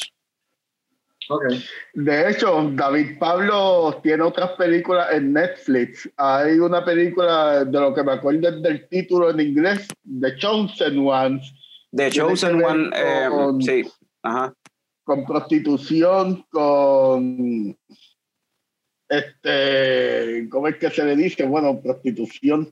Trata humana o algo así. Este, sí, Ajá, tráfico humano. Sí, me parece que tiene que ver con tráfico humano, puedo equivocarme. Este, pero sí, el director tiene varias películas en Netflix. Esta es la primera que veo, la vi anoche. Es bien explícita. Es bien explícita de que la flaca y yo tuvimos que decirle a los grillos, mira, eh, no pasen por esa puerta en ningún momento las próximas dos horas. Porque cuando vemos esos 42 tipos ahí, bueno, no, no, no, no, no, no, escatiman, no, no se, no se echa para atrás, no esconde nada la película, se, se anda para el se me fue la luz. Ok, so tuvimos unos problemas técnicos aquí, gracias Luma, se fue la luz, pero ya volvió, estamos aquí conectados. ¿De qué rayo estábamos hablando, anyway? estábamos hablando de. Del, del yaqueo de del baile de los 42. Ajá, el baile de los 41. Para la película, 41 o 42. 41, pero eran 42, pero ajá. El baile de los 41. Sí, este eh, eh, estaba eh, hasta cierto punto diciendo, porque me parece que, que la, la, escena de la orgía explícita hacía sentido en cuestión de storytelling. Tú ves que se acerca, Steadicam se acerca hacia los dos protagonistas y, y tú ves como eh, el otro, el que no es el yerno del gobernador, le dice como que, papi, cógelo suave, papi. como que, y ahí es que eh, el, el, yerno del gobernador, el personaje principal, empieza, empieza a, darse cuenta de que, mira, esto no es necesariamente así. Este, eh, y este carácter development en cuestión a, a su sexualidad ¿Sabes, qué mi esposa dijo cuando yo lo estaba viendo con mi esposa y cuando él le dice esa escena que tú mencionas, que dice, cógelo suave, mi esposa dice, ah, se jodió. Él lo está enchulando. es lo que está, haciendo, haciendo, haciéndose el difícil para enchularlo. Y, y, eso fue lo le que está dando de la que le enchula, papi. le está dando de la que le enchula. Y eso fue lo que pasó. Sí. Algo que a mí me gustó, me gustó un montón de la película, otra cosa que me gustó mucho fue este, el location, como tal. Los locations que utilizan este, son estas casotas antiguas, hermosas, el, vestuario es on point, está bien nítido. Este, eh, y el location, mano, las casas, estos palacios de antes, de principios del siglo XX, en verdad eso está súper nítido. Este... Oh, sí, en verdad que sí. La película, en la película no, nos pareció un poquito explícita para lo que quieren contar, pero esta, nos pareció hermosa. Nos pareció que tiene una fotografía bien hecha y a mí me, me, gustó un montón. A mí personalmente, personalmente eso me gustó. Bueno, este, le toca ahora a Norbert, yo creo. Me toca, me toca a mí, Corillo. Brinca Eduardo un momentito que estoy haciendo algo aquí. ah, pues Eduardo tiene, tiene, ¿tiene alguna otra que vaya a, a mencionar. que bueno, sí, voy a, voy a hablar de una película que yo sé que a Norbert le gusta porque estaba en la, lista de lo más seguro, Tangerine. Este, Tangerine, una película del 2015 del director Sean Baker. Es una película uh, India, India It Gets. Fue filmada en un iPhone 5S. que la película es bien famosa por eso, porque la película, para poder tener esta vibra, este feel de que parezca un documental o parezca que tú estás ahí con el director y viendo todo lo que sucede, lo grabaron con un iPhone 5S, super low budget. Y lo que hizo fue comprar un stand para poder grabar la película. Este, incluso la película, esta película lo que trata es de la escena de, de trans en Los Ángeles. ¿verdad? Este, ¿verdad? Que son de la escena de prostitución que hay, este, y tiene actuaciones de Kitana Kiki Rodríguez y Maya Taylor, eh, dos personas que el mismo director Sean Baker los conoció, las conoció, eh, que son prostitutas en la vida real, eran, eran sex workers, y él quería buscar el vibe de dos personas que pudieran hacer el papel lo más natural posible y qué mejor que buscar a dos personas que ya ejercían ese papel donde iban a filmar la película. So, son dos personas que actúan por primera vez, son el, acting debut de estas dos personas y recibieron super acclaim a nivel de que Kitana Kiki Rodríguez fue la primera persona trans que, que recibe una campaña de nominación al Oscar, eh, siendo una persona transgénero para la posición para eh, Best Actress. No fue nominada para Best Actress pero es oficialmente la primera persona transgénero eh, que tiene una campaña para ser nominado. O Maya Taylor recibió Best Supporting Female en los Independent Spirit Awards, siendo una, eh, creo que es la primera persona transgénero ser nominada para la posición de Best Actress. Eso, eh, esa controversia existe bien brutal en, en, Hollywood y con cuestión de premiaciones y demás, y también con, con casting, porque está interesante, ¿verdad? casi siempre cuando van a, eh, hay un personaje transgénero, eh, castean a un hombre o una mujer, no necesariamente a, una, a un actor o actriz este, transgénero. Este, y en Hollywood existe esa disyuntiva, esa cuestión de cómo manejar esa, esa cuestión. y yo no tengo la solución, honestamente, pero sé que existe esa. Y qué interesante que haya habido ese, ese campaign para que nominaran a una persona transgénero para Best Actress o Best Actor o como sea que sea la posición que sea en realidad. Era Best Actress, que, que era la parte, ¿verdad? Porque si hubiera sido Best Actor no era tan impactante como si lo hubieran nominado para, ¿verdad? para la identidad que la persona de género, que la persona se identifica. Que esa es la parte, ¿verdad? Que toca. Que, que toca, ajá. Ajá. Este, una película bien buena. Eh, lo más que me gusta de la película es el feel del director que te hace sentir como si tú estuvieras allí. Una película bien, bien real. Eh, no sé si han visto la película Slacker, eh, Ciudad de Dios, que son películas que, que son bien raw, que tú estás ahí en las calles viendo el nitty gritty de lo que hay.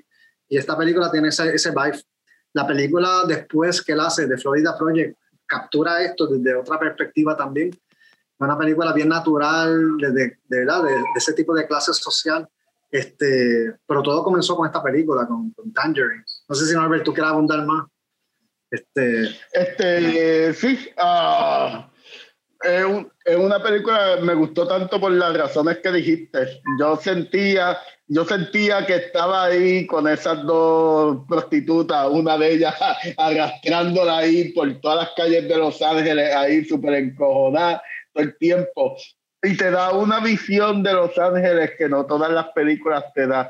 De la misma forma que ese mismo director te da una visión de otros lugares que no todo el mundo te da.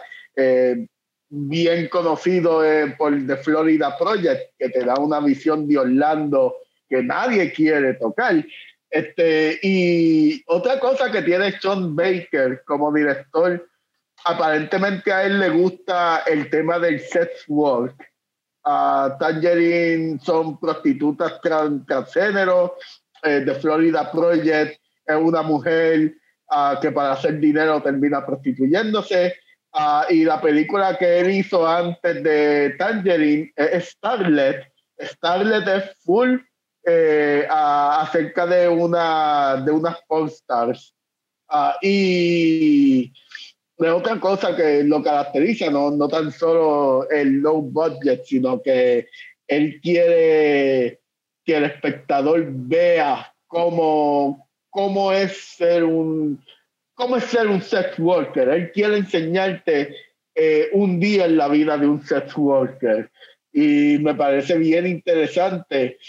Yo creo que de, toda, de todas las películas que, que he visto de él, uh, no he visto las películas que hizo antes de Starlet, pero sus últimas tres películas, Tangerine es mi favorita, filmada en un iPhone y y todo se, todo se mueve, hay movimiento constante en esa película, esa película no te deja descansar, esa película te va a mantener en el borde del asiento todo el tiempo.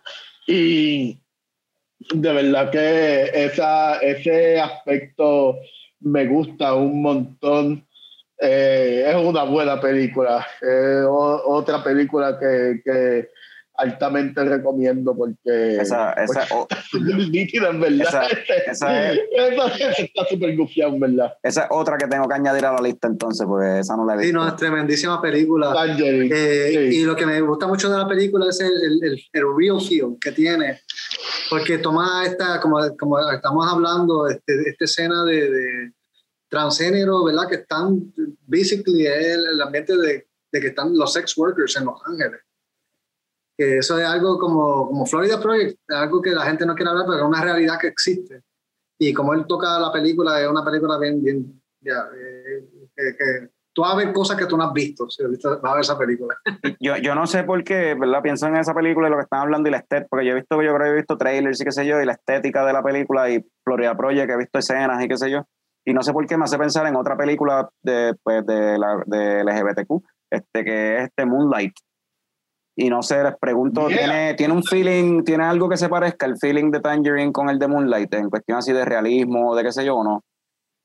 Eh, son diferentes. Son dos, son dos películas bien reales, pero este es que Moonlight yo la comparo más con, con, con Call Me By Your Name, que es un coming of age, porque está descubriendo su identidad y son los tres stages de la vida de él los tres actores. Que en ese sentido tiene como dice Norbert ahorita, de, un coming of age. Sí. Y Tangerine es como que bien kinetic, todo pasa bien rápido, es bien fast paced. El contrario a Moonlight, que Moonlight es como que siéntate papá, te voy a contar esta historia de toda la vida de este muchacho. Y Moonlight es una película hermosa, es una full, full, una de mis favoritas de los últimos 10 años, full. Uh, me encanta Moonlight. Y, y sí, son, uh, tienen una cinematografía con una paleta de colores bien similar en algunos momentos, pero son bien distintas en este aspecto. Este, uh, Moonlight se cocina a fuego lento a Tangerine está ahí en el calentón de la cocina, papi. es de la manera que puedo describirlo. Y no sé, Moonlight iba a ser una de las que yo iba a mencionar. Tiene algo, otras cosas que decir de Moonlight. A mí me encanta la película. Eh, me gusta me gusta cuando la estructura de un libreto hace sentido. Cada, los tres actos, cada acto es una etapa de la vida de ese ser humano. Y esa, esa, ese aspecto es como que me gusta. Si vamos a decir algo similar de a Tangerine, es que un aspecto de South Florida que la gente no te quiere decir. este muchacho se está criando en las calles, en las calles de South Florida, me parece que es Miami, el setting de la Moonlight, ¿verdad? Sí. Este, y una parte que la gente no te quiere decir, no, no, tú no vas a ver gente eh, en South Beach, tú vas a ver gente, gente negra en su, en su vecindario pobre, este, sobreviviendo. Eh, básicamente. Y este niño que desde pequeño sabe y siente que es homosexual, eh, está haciendo, está sobreviviendo en esas calles, en ese gueto de Miami, desde pequeño, víctima de bullying, adolescente, tener que pelear y caer preso y todo, y hasta eh, de adulto viviendo con todos esos traumas que tiene de niño y de adolescente. Y, a mí, oh, wow, puedo hablar de esta película. A mí, a mí, un episodio entero.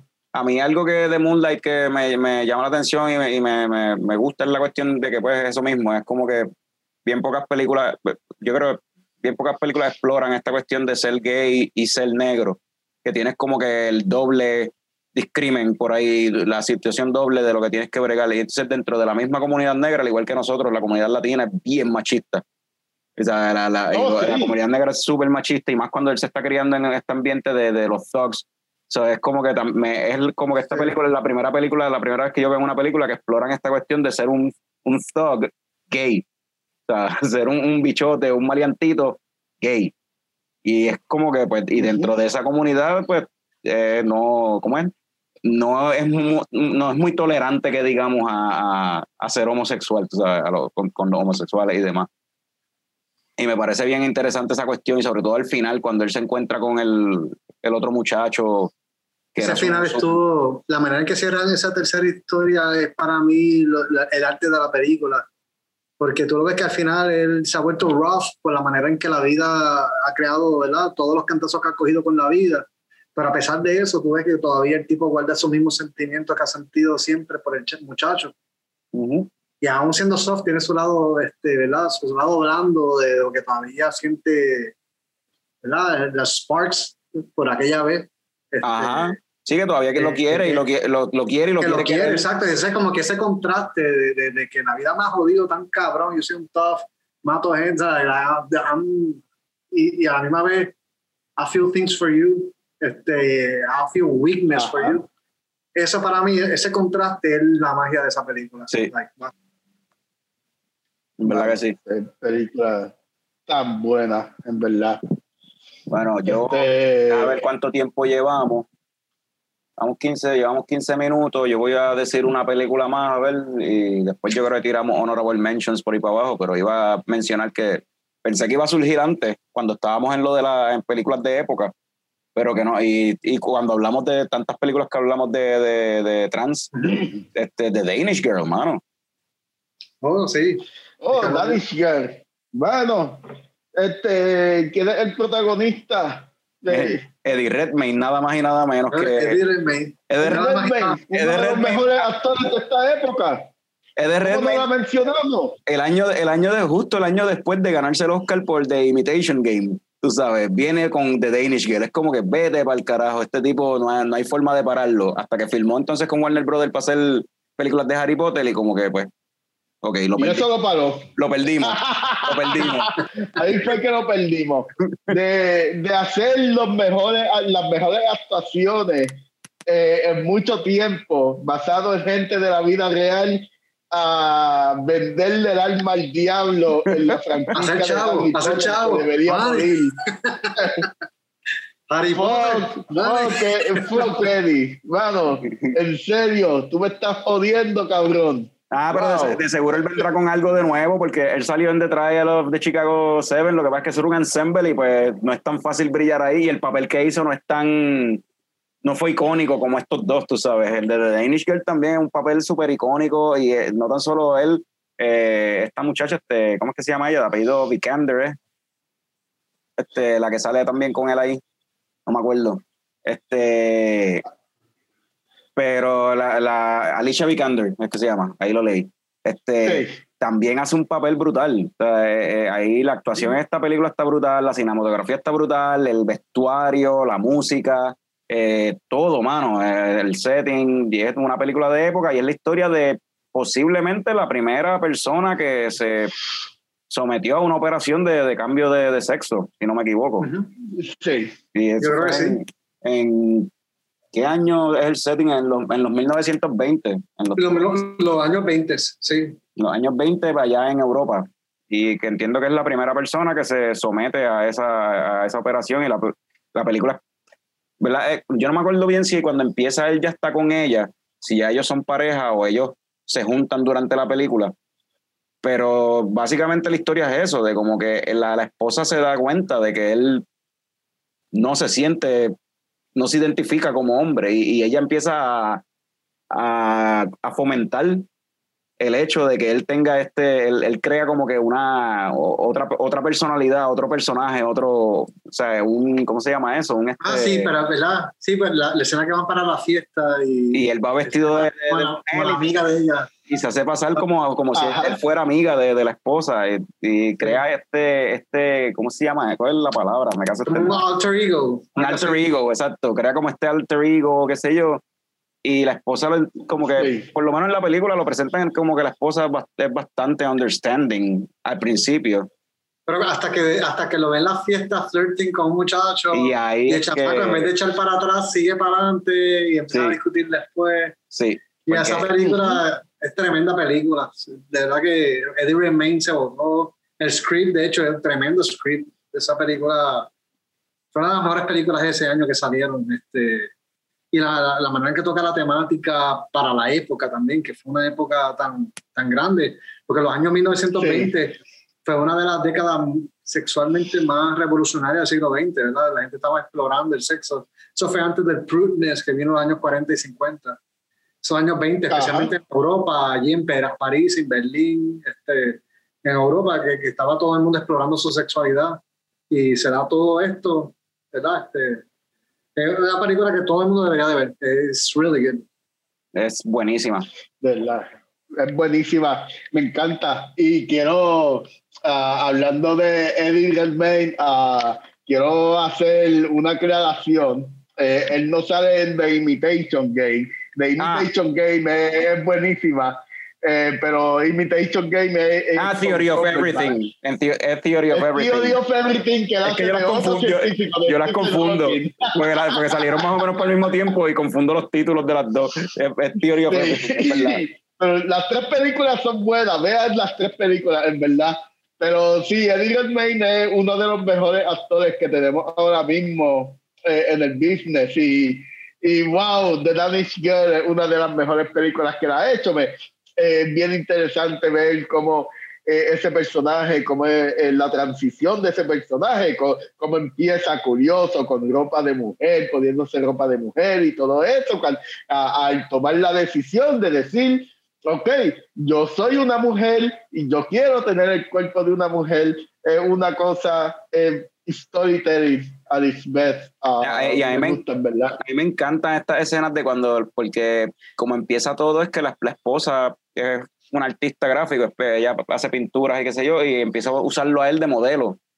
Y se va dando cuenta que él tiene una figura y una postura bien femenina y cada vez como que le dice, pues, y si te pones, agarras el traje así.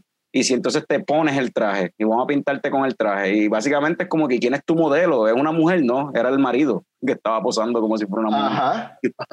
Y es como que, posando. me- me- eso me estuvo súper interesante, esa parte de la historia, como que está, está bien cool. Mira, un pequeño segue que de sí. esta película que, que me, me viene a la mente, ¿verdad? Que no tiene que ver, bueno, tiene que ver y no tiene que ver. este, Ed Wood. Ed Wood, todo el mundo sabe, la película Ed Wood de Tim Burton. Ed Wood es uno de los filmmakers más grandes de una película de la, de la vida real, que hacía B-movies. Él hizo una película, nosotros hicimos review hace poco, Planet Nine from Outer Space, que no habló de ella esa película hace poco. Ajá. Este, eh, en la vida, el Wood en la vida real, en su, eh, en verdad, escondido acá, él era, él le gustaba vestirse de mujer. Ah, ¿de verdad? Y, este, y sale en la película, en la película de Ed Wood, sale él en una de la- al final cuando ya eh, he start not give a crap, él va, a- le toca filmar y está vestido de mujer y se, se tiene que vestir de dice, fuck it, y sale vestido de mujer. Este, y esa película trata sobre eso. Él, él- él en la vida real tenía este conflicto de, que, de esconderse, de que a él le gustaba vestirse de mujer, este, haciendo películas, ¿verdad? Eh, Que él es un buen director, pero tiene que esconder este lado de él, que le gusta ponerse ropa de mujer, este, pero cuando va al público. Es como Guilla, el personaje de Guilla aquí en Puerto Rico, que a veces. Ujú. Es como. Ah, pero, pero él- así, él- pero entonces cuando llegan los hombres, eh, rápido tiene que. Vaya, vaya, todo. vaya, vaya. Vaya. Vaya. Pues la vida de Ed Wood fue bien, bien parecida a eso. Él supo ocultarlo bien, pero al final él, está, él empezó a decir fuck it. Y frente al cast de él salía vestido de mujer. Este, y, y toda esa escena aparece en la película Ed Wood. El personaje por Johnny Depp eh, hizo un buen papel Johnny de, de Ed Wood y al final sale como que fuck it. Sarah Jessica Parker hace el papel de la novia, que era la musa de él en las películas. Ed Wood, Ed Wood era entonces, este, él era transvesti. O era, o era trans. Él se Él identifica. era transvesti de closets. Era nadie eh, Ok. de closet. Esa es la cuestión. Este, que solamente pocas personas lo sabían, pero era como un, secreto a voces. Ok. Y en la película toma, toma esa temática de, de una persona transvesti, pero que no le gusta que la gente lo supiera. Ok. Ok. Bueno, yo creo que ya llegamos al momento de Honorable Mentions. Y coño, Norbert tenía una que quería mencionar que yo nunca he visto y no, no llegó a mencionarla. Probablemente salga ahora. Este, Este, la que habl- hablamos antes del episodio, The Watermelon Woman. sí, Ah, The Watermelon Wo- Woman es una película del 96, ah, diri- la primera película dirigida por Cheryl Dunye. Ah, Cheryl Dunye ah, no ha hecho muchas películas, pero ha trabajado recientemente en episodios de, de Lovecraft Country y ha trabajado en otras series. Ha, ha hecho un par de cosas nítidas y esta película indie este completamente completamente indie. Se, se ve como mierda cuando la vean por internet. Este pero esta película bien interesante de ella misma es una película autobiográfica de ella misma ah, investigando ah, haciendo un documental acerca de esta actriz eh, de los años 30, de los años 40, que, que hacía como que la, la típica mami, ah, la típica helper mami de, de esa época en Hollywood. Y ella hizo este personaje ficticio llamado The Watermelon Woman para hacer la investigación de, de ella y de hacer la película que se trate de esa investigación. Y es una película que parece un documental, eh, es una película bien graciosa y es bien interesante ver una película indie de los 90 eh, hecha por una mujer, mujer, negra, lesbiana. So que muchas veces, hasta nosotros mismos en algunos episodios hablamos de cómo estos indie darlings de Hollywood de esa época como Kevin Smith, Richard Linklater, Steven Soderbergh eh, y toda esa gente, eh, podemos irnos hasta más atrás con Casaveris. Y, mano, como que esta mujer no ha tenido la atención que ella se merece. Eh, sí, ella ha seguido trabajando eh, y haciendo cosas bien nítidas, pero ella no ha tenido la misma atención que tiene que tiene gente como, como Kevin Smith y Richard Linklater, como cualquier hombre blanco. como cualquier otro hombre blanco eh, del You Go. Eh, y es bien interesante ver una película indie hecha por una mujer ah, y una mujer negra e- y lesbiana. O sea, como que Y hay que ser bien fan de películas, hay que ser bien geek de películas para, para saber algunos chistes.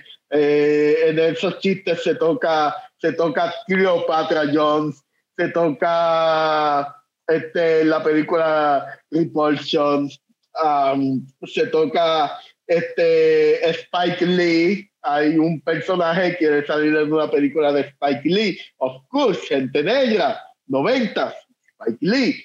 Y es súper interesante y súper buena. Eh, tienen que conseguirla. Eh, yo la vi en, creo que Showtime, el canal de Amazon de Showtime lo, lo tiene. Y yo me suscribí a Fandor, hice un free trial de Fandor para poder verla. Y, manos, véanla, hagan el free trial de cualquiera de las dos cosas y véanla. Es súper buena, es graciosa, es bien interesante.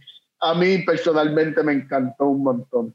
Una pregunta, Norbert. Este, eh, tú mencionaste algo de, que ya estaba entrevistando gente para para el, para el estereotipo mami. Estaba hablando de mami. ¿A qué, te, qué es lo que qué es ese estereotipo? ¿Qué es eso de la, la mami?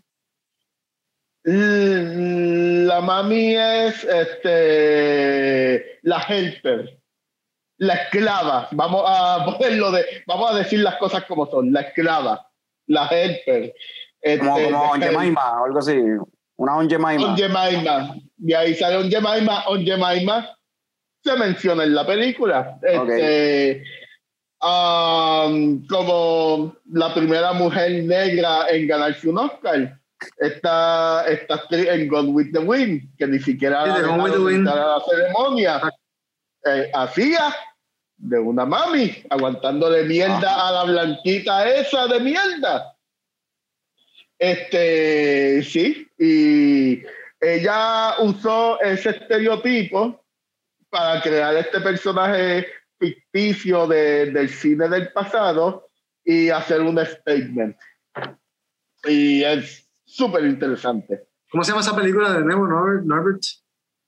The Watermelon Woman. Este, pues llegamos ya al momento, ahora sí, ahora sí. Este, Eduardo, ¿te queda algo en la lista que no se mencionó para mencionarlo por encimita antes de irnos? Pues voy, a, mencionar por encimita las que, ¿verdad? Este, y, voy a hacer énfasis en, en la que me hubiera gustado más hablar de esas, ¿verdad? Pero quiero hablar así por encimita de Birdcage, Rocky Horror Picture Show, To One Food, Thanks for Everything, Julie Newmar, Carol, que no la he visto, pero la que Milk es una película que sí me hubiera gustado un poquito hablar de ella y ahora voy a hablar en 10 segundos de esa película, es una película importante. Sí, métele, métele. Eh, yo prometí hablar de Osman um, Santi en esta película al principio del episodio. sí. Milk es una película importante porque Harvey Milk es una de las personas más importantes para la comunidad LGBT. Y esta película es una película, un biopic, eh, que, que, te enseña ese struggle de, de, la comunidad y un momento importante e icónico en los finales de los 70 eh, Sean Penn hace un tremendísimo papel, fue nominado, eh, tuvo varias nominaciones. Diego Luna también hace un buen papel en esa película. Y ¿verdad? es este político que corre, eh, es el primer político abiertamente gay que corre por una posición oficial para el gobierno, para alcalde de una ciudad de San Francisco en los años 70. y como es struggle for that, al final él, gana y todo, pero todo el struggle que tuvo para poder llegar a donde llegó. Esta película lo, toma y es una película súper buena, eh, súper entretenida y uno aprende mucho en esa película. So, Milk tiene que estar en radar de todo el mundo. Y si tú tuvieras que escoger un top 5 film para ver este mes de Pride, te recomiendo que veas que Milk esté incluida en eso. Uh, sí, me parece que Milk es una de esas must que hay que ver. Igual, igual con My Own Private Idaho que la mencionamos como, como una película que puso el queer cinema en el mapa a finales de los, de los 80. Eh, Gus Van Sant, director que en realidad es queer, este, en realidad es gay, ha hecho estas películas con temática gay que todos deben ver. Y John Penn en Milk, oh, wow, tremendo papel, hermano. Ya, yeah. vean Milk, en verdad. ¿Qué otra? ¿Y tú, Norbert, qué tienes en tu lista de, que no sé, que se quedó sin mencionar? Eh, se quedó sin mencionar una la otra película que puse en el, en el Movie Night de, uh, de Pride. Uh, fue eh, Paris is Burning. Paris is Burning es un documental de la escena Vogue transgénero negra de los 80. Si les gusta la serie, uh, wow, ¿cuál es la serie en la que se basa eso? Este Uh, sigue hablando, a ver si yo lo encuentro acá. Este, sigue, sigue hablando en lo que yo te chequeo. Eh, sí, uh, si les gusta la canción Vogue de Madonna, Madonna se copió mucho de esa escena para hacer esa canción. Este, y esta, esta escena del ballroom, de los transgéneros negros en ballrooms haciendo competencia en Nueva York para la década de los 80, un documental bien interesante y este documental donde va a haber footage de esos momentos, de esos ballrooms. Es tremendo documental, personalmente uno de mis documentales favoritos, hermano. Este, no encontré la serie. No encontré la serie que tú estás diciendo. Sorry. Así es, Mason, Paris is Burning. Uh, y, y eso es ah, Pose. La serie se llama Pose. Eh, no, eh, no sé por qué carajo se me olvidó el nombre de esa serie, porque es una de las series favoritas de la flaca aquí. La flaca me va a, me va a matar hoy. Hoy duermo ahí en ese sofá. Este, pero sí, es basado en esa serie eh, es basado en Paris is Burning. Es una serie que, que le recomiendo a todo el mundo. Yo, yo he visto un par de episodios y es una serie bien hecha. No he visto todos los episodios, pero es una serie uh, súper hecha. Y sí, vean el documental también. El documental es fácil de conseguir por internet y es, y es un documental bien, súper interesante. Yo lo recomiendo, se lo recomiendo a todo el mundo. A mí, en la lista mía, lo único que se quedó por mencionar, y pues, y no, no es una película eh, queer, no es una película de, que tenga que ver mucho, pero simplemente hay uno de los driving forces del plot, algo, la, la, ¿cómo es? La razón por la cual se hace lo que se hace en la película es porque, estoy hablando de Dog Day Afternoon, que la razón por la que Al Pacino oh, decide asaltar este banco es un, un robo que salió completamente mal o sea, todo salió mal. y la razón por la que él está saltando el banco es para poder pagarle la operación de cambio de sexo a su, a su esposa. Digo, a su esposa, porque él estaba todavía, no se había, no se había divorciado todavía de su esposa, de su primera esposa, pero pues de la, la, sería su futura esposa, su pareja actual. Exacto. Y pues no es algo muy queer ni nada. Eh, hasta en la película, de hecho, hasta quizás lo presenta un poquito medio eh, estereotípico ah, cuando viene a salir el personaje de, la esposa, pero, pero anyway, está interesante esa historia y, eso, y es basado en hechos de la vida real. Esto pasó en realidad en Nueva York. Asaltaron un banco y uno de los motivos era que el tipo quería usar el dinero para pagarle a su esposa. esa película de nuevo? Perdóname. Dog Day Afternoon. Dog Day Afternoon, sí, sí, sí, Sí, Quería mencionar esa. Bueno, Dog Day Afternoon, uh, clásico de Al Pacino. Me encanta esa película. Decir, yo siempre he pensado que decir que una película de LGBT es un, un spoiler. Pero, sin embargo, tú buscas mejores películas LGBT eh, por internet en Google y esa película sale. Esa la película incluyen, sale en todas las listas de ¿Ah, películas LGBT lo cual sería un spoiler, porque eso te lo revelan ya, ya al final. Pero, es como, pero en realidad como, me gusta un montón. Como Some Like a Hot, también el papel de Paul Newman, que le está haciéndose pasar por una mujer enamorada, haciéndose amiga de Marilyn Monroe. Este, Some Like It Hot, yeah. Some Like It Hot, una película del año 59, una persona vestida de mujer, un hombre, eso fue algo bien... Yo, me imagino, la gente viendo esa película no sabía ni qué pensar. Pero un actor tan pegado en esa época como Paul Newman, que era súper macho, le dieron permiso para hacer eso. Y una mujer tan pegada como Marilyn Monroe también. Y, y es considerada una de las mejores comedias en la historia del cine. So, pero eh, eh, eso, ese statement de Paul Newman, vestirse de mujer para hacerse pasar por la amiga de Marilyn Monroe. Sí, pero era, pero era, para get close to her, ¿no? Exacto. Exacto. Que no era tampoco, no sé.